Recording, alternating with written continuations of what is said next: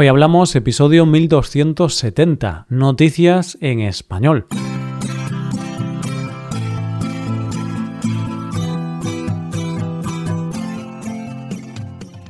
Bienvenido a Hoy Hablamos, el podcast para aprender español cada día. Recuerda que para acceder a los contenidos adicionales del podcast puedes hacerte suscriptor premium en nuestra web. Hola, oyente, ¿cómo estás? Ya estamos a jueves y eso solo significa una cosa, noticias.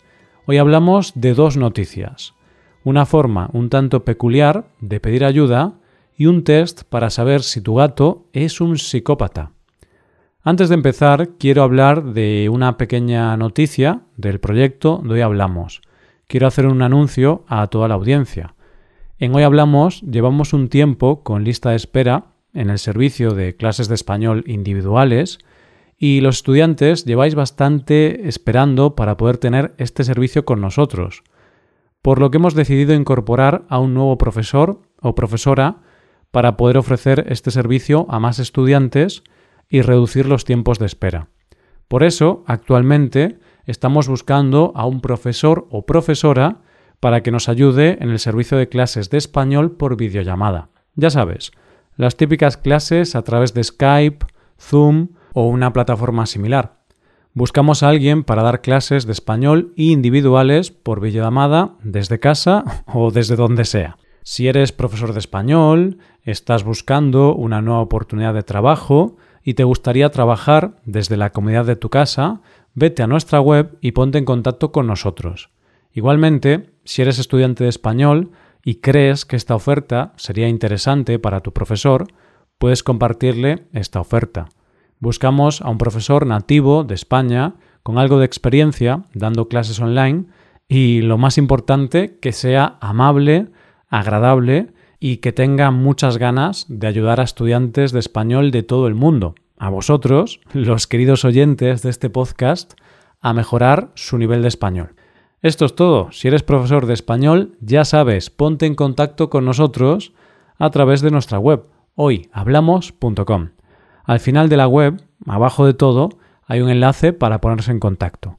También podéis enviar un email a hola@hoyhablamos.com. Ahora sí, vamos con las noticias. ¿Sabes eso que se dice de que ante situaciones desesperadas se necesitan medidas desesperadas? Pues lo cierto es que estamos viviendo unos tiempos donde hay mucha gente viviendo situaciones desesperadas. En este caso me refiero a situaciones desesperadas en cuanto al dinero. Y lo cierto es que cuando no ves una solución posible, haces lo que sea para que alguien te escuche. Y eso es lo que vamos a ver en nuestra primera noticia de hoy. Para ver esta primera noticia nos tenemos que ir a la ciudad de A Coruña, en Galicia, y más concretamente a la Plaza del Libro. Aquí ha aparecido una nota anónima, pero más que una nota es un grito de auxilio, y es el ejemplo concreto de algo que pasa en más hogares españoles. La nota empieza diciendo Son las 24.50 de medianoche y aún no me salen las cuentas. Y a continuación, esta persona anónima plantea un acertijo de vida, donde expone detalladamente eso, que no le salen las cuentas.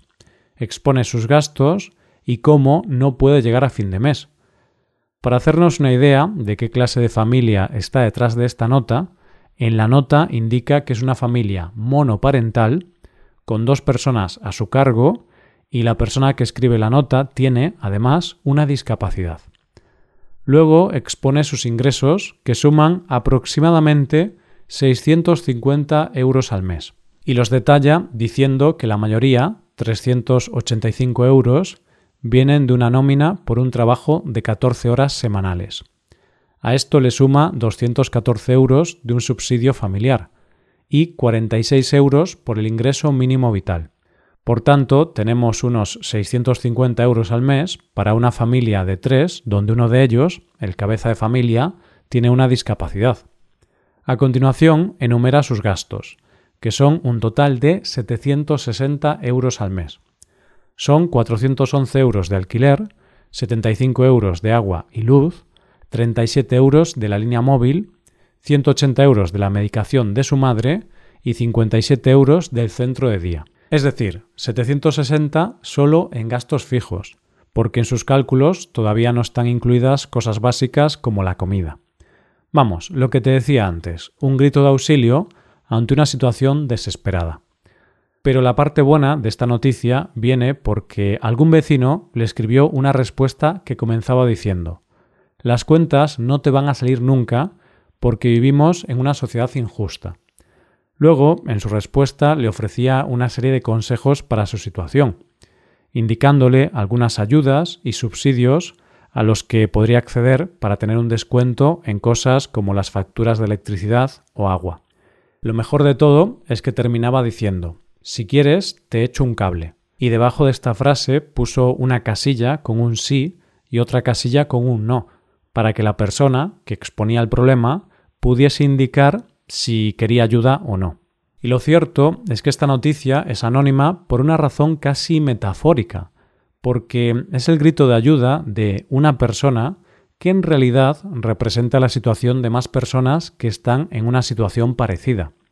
Pero a pesar de ser una noticia triste, me voy a quedar con la parte buena, que hay gente ahí fuera buena y dispuesta a ayudar a la gente que lo necesita, incluso aunque no la conozca de nada.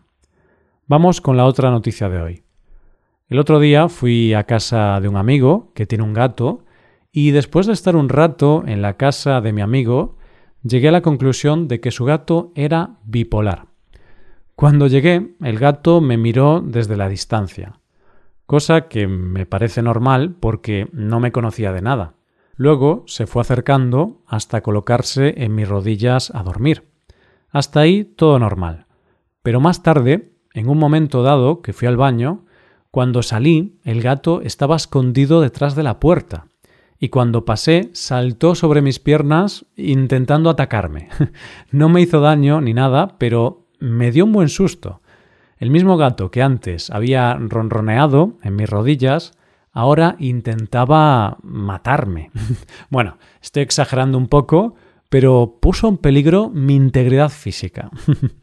pero bueno, Usando una expresión un poco vulgar, la cuestión es, ¿qué carajo le pasaba a este gato? Pues bien, ahora, en la última noticia de hoy, vamos a hablar sobre ese carácter felino. Esta es una noticia que interesará sobre todo a aquellos que tengáis gatos. Y es que un estudio de la Universidad de Liverpool ha desarrollado un test de personalidad, como esos que haces tú en Internet cuando estás aburrido. Pero este es un test dirigido a los gatos. Pero no es un test cualquiera, ya que lo que hace es medir las tendencias de psicopatía que tiene tu gato en función de su comportamiento. Eso sí, dejando claro que posiblemente todos los gatos tengan en mayor o menor grado tendencias psicópatas. Ahora empiezo a entender lo que pasó con el gato de mi amigo. Para hacer este test se han basado en una cosa que se llama el modelo triárquico de la psicopatía, que mide los niveles de audacia, maldad y desinhibición en los humanos. El test se compone de 48 preguntas donde hay cuestiones como mi gato prefiere torturar a su presa en vez de matarla. Con este ejemplo puedes ver que el test tiene preguntas bastante complejas. Al final del test, como en cualquier test de revista que se precie, sumas puntos para ver qué puntuación del 1 al 5 tiene tu gato en audaz, desinhibido, mezquino, antipático y antihumano. Desde el estudio dicen esto. Es probable que todos los gatos tengan un elemento de psicopatía, ya que alguna vez habría sido útil para sus ancestros en términos de adquisición de recursos por ejemplo, comida, territorio y oportunidades de apareamiento.